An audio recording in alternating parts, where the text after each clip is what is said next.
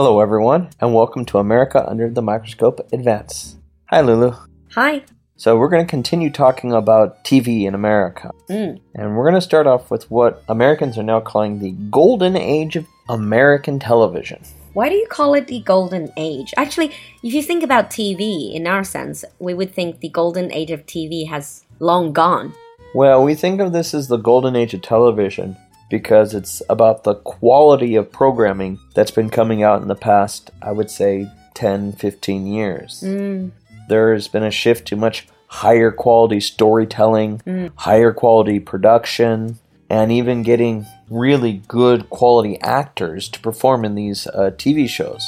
This is one thing that always strikes me as quite special because when you think of TV, you obviously think it's a, well, for lack of a better word, is a lower grade compared with movies. Well, this used to be the truth, actually. A lot of people felt, oh, you're in television because you're not good enough to be in films. Yeah. But this isn't the case anymore. You get these award winning movie actors now choosing to go and do television work, and you get television actors moving on to do high quality films. So the boundary is more blurred now, Yeah. essentially. And then in the olden days, you hear people say, oh, you know, some actresses or actors, they're saying, oh, I'm in movies or film industry. I cannot downgrade myself and do TV work. But nowadays, you have things like, uh, case in point, Big Little Lies. I don't know if you watch that. I've never seen the show, but I heard of it. Yeah, it's a really it's a hit show, and if you haven't watched it, I highly recommend it. And it's got those really big name actresses, movie actresses like Nicole Kidman, Meryl Streep,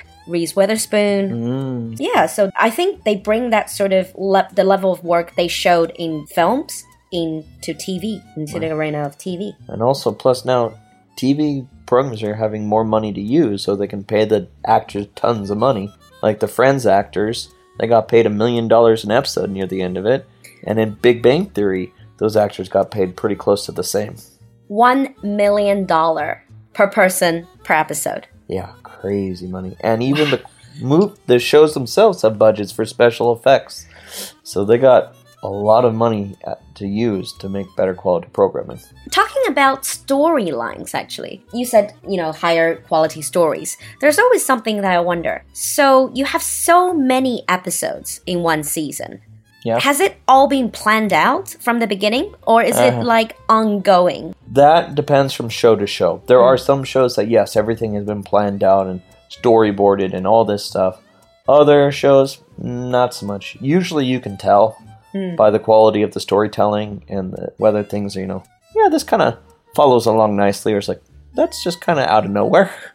so it does depend. Some shows are designed to not be, you know, just a continuous story. They're what we call, uh, what do we call them? They're basically standalone shows. So each episode is its own little story. Oh, self contained Yeah, self-contained. That's mm-hmm. what I want. Mm-hmm. But things like the, these popular, let's say, sitcoms like The Big Bang Theory, you can see that sometimes the storyline is changing in a way that you didn't expect them to change. And sometimes it's perhaps because they even changed the screenwriter. They've changed hmm. the writers for these. Most likely, yeah, Yeah. things like that.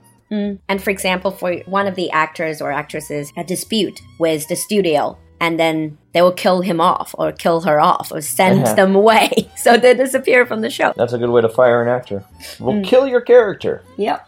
So you talked about the golden age of American TV. How do they make money? Because you usually think of TV as making money through advertising. Well, it, they make money based on which channel they're on. If they're on a network TV program, then yes, they make it from advertising. Mm. And if you have more people watching, then advertisers will pay more money to put their shows at that time. If their shows on HBO, it's premium. So HBO just like, here's money. Oh. So like Game of Thrones, uh, they just got money from HBO because there's no advertising needed. Yeah, and I suppose they have loads of money from all these, the entire franchise, essentially. There's a lot of uh, paraphernalias. Oh, yeah, they can get money all kinds of places.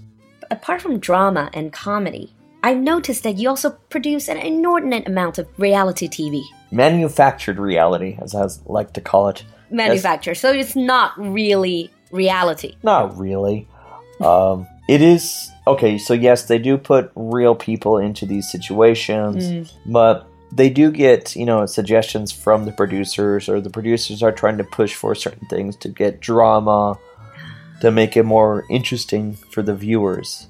And they'll use deceptive editing to make things seem Spontaneous, spontaneous and things like this. but it's actually scripted, more or less. More or less, yeah. Mm. And these are extremely popular. I think of it as kind of like junk food. It's easy to take in, it tastes good, but it's not good for you. Yeah, and I suppose one reason why reality TV is popular is popular in China as well. It's because reality TV sometimes you see a lot of just everyday people, and then you get to laugh at them. you get to laugh at there's you know silly decisions and stuff, so you kind of feel like a secretive superiority about yourself. I suppose that's true. Hmm. I don't. Personally, I try to avoid these kind of programs. No, reality they're not- TV is not not, really my thing. You really do have reality TV about everything about cooking, about Yeah. dating, about parenting. parenting. There's reality TV about, you know, buying a house. There's reality TV about living in a house Mm. with strangers. There's Survivor where you put people in like an island. And there's so many different kinds. Mm, Some of the reality TVs are fine. I just recently recommended to the audience one reality TV show. It's a makeover show. So Ah. it's a queer eye. So, but sometimes there was positive energy. Still not my cup of tea. Well, so going on to the rating system. See, this is one of the things that I think people are talking about it in China and mm-hmm. saying that we should perhaps have some rating system for TV and films. So it's easier for, for example, for parents to know which TV or which movie is good for their kids, is suitable for their kids. Right. So your TV rating system is different from your movie. Yeah, the, the movie rating system and TV rating systems are not the same. Mm-hmm. Uh, they are some similarities, but the TV actually has more steps to it. Okay? So they start off with what we call TVY. Y is for youth. Youth. So Yes, young kids. Young kids. So these are going to be like, if anything's TVY, this is meant for small children. It's most likely going to be educational programming. Okay. Or if you want to think of a popular show like Peppa Pig, Mm, that would Peppa be Pig TVY. TVY. And then? We have Y7, which is still, seven's like seven years old. So this is still children's programming, but meant for slightly older kids. Mm, So there might be a little bit more, you know, cartoon violence in it. okay. Then there's TVG for general, General audience. audience. And you'll find this on a lot of educational things, like a cooking show. Oh, so it's uh, basically like a non-descriptive. It wouldn't touch upon anything Nothing sensitive. like that. Yeah. So like a nature show would be TVG or Mm. things like that. Then you have PG, Parental guidance. correct. And this will be a lot of things like family dramas, uh, family dramas, family comedies tend to be PG. Mm, because there are certain content in these that you need the parents to kind of walk their kids through Right. or explain to their kids. For example, perhaps about death, perhaps about Things like that, violence. yeah, yeah. And And, then, then- TV 14, which Mm. is meant for 14 year olds. So now you get to shows that are more violence in them, Mm. more coarse language, hmm and then you get to TVMA, mature audiences. Mature audience purely for adults. So yeah, so I imagine most of our audience know the TV show Game of Thrones. Game of Thrones is And- definitely MA. Yeah, people get their heads cut off. There's nudity. There's uh, sex in it. So yeah, TVMA is definitely for adults only. And you always hear that before you start uh, watching a TV show. You always hear viewer discretion advised. Yes. Basically, we are protecting ourselves, so you know if you let your children watch it, we warned you. yeah, it's your fault now. And then, so all of these rating, who rates them though? Um, there is a TV rating board, so if you want to broadcast it on television, Mm. you have to submit to the ratings board, and then they will give you the rating. Mm. And certain channels will not show certain ratings. Oh. So obviously, a, a channel that's you know meant for kids is not going to show anything above G, because Oh, so if it's a dedicated channel. right. Mm. What about the, you know, sometimes uh, the beep was the swear words. What is that about? Do you actually hear them on TV? Uh, yes. So, like we mentioned in the previous, the basic episode about the talk shows, Mhm. right? Well, sometimes you can't control what people say in a talk show, Mhm. and they will say inappropriate language. Mm. So, what we call swear words or curse words. Mm-hmm. Okay, normally you can't say these on television without upping your rating system. Mm-hmm. So the word I'm not going to say the words, but the F word, words, word. other four word letter words, these will automatically move you up to mature audiences. Okay, so your rating would change. So they beep them Mm. out so the rating doesn't get um, changed. Oh, I see.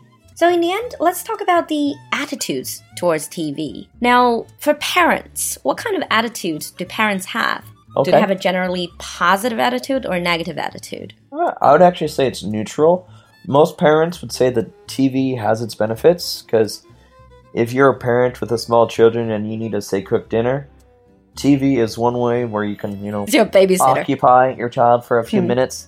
Yep. Uh, but parents do tend to limit, at least some parents do, limit how much television their kids watch. Mm, They will also, you know, limit the programming they watch. mm. Obviously, most parents are not going to let their kids watch Game of Thrones.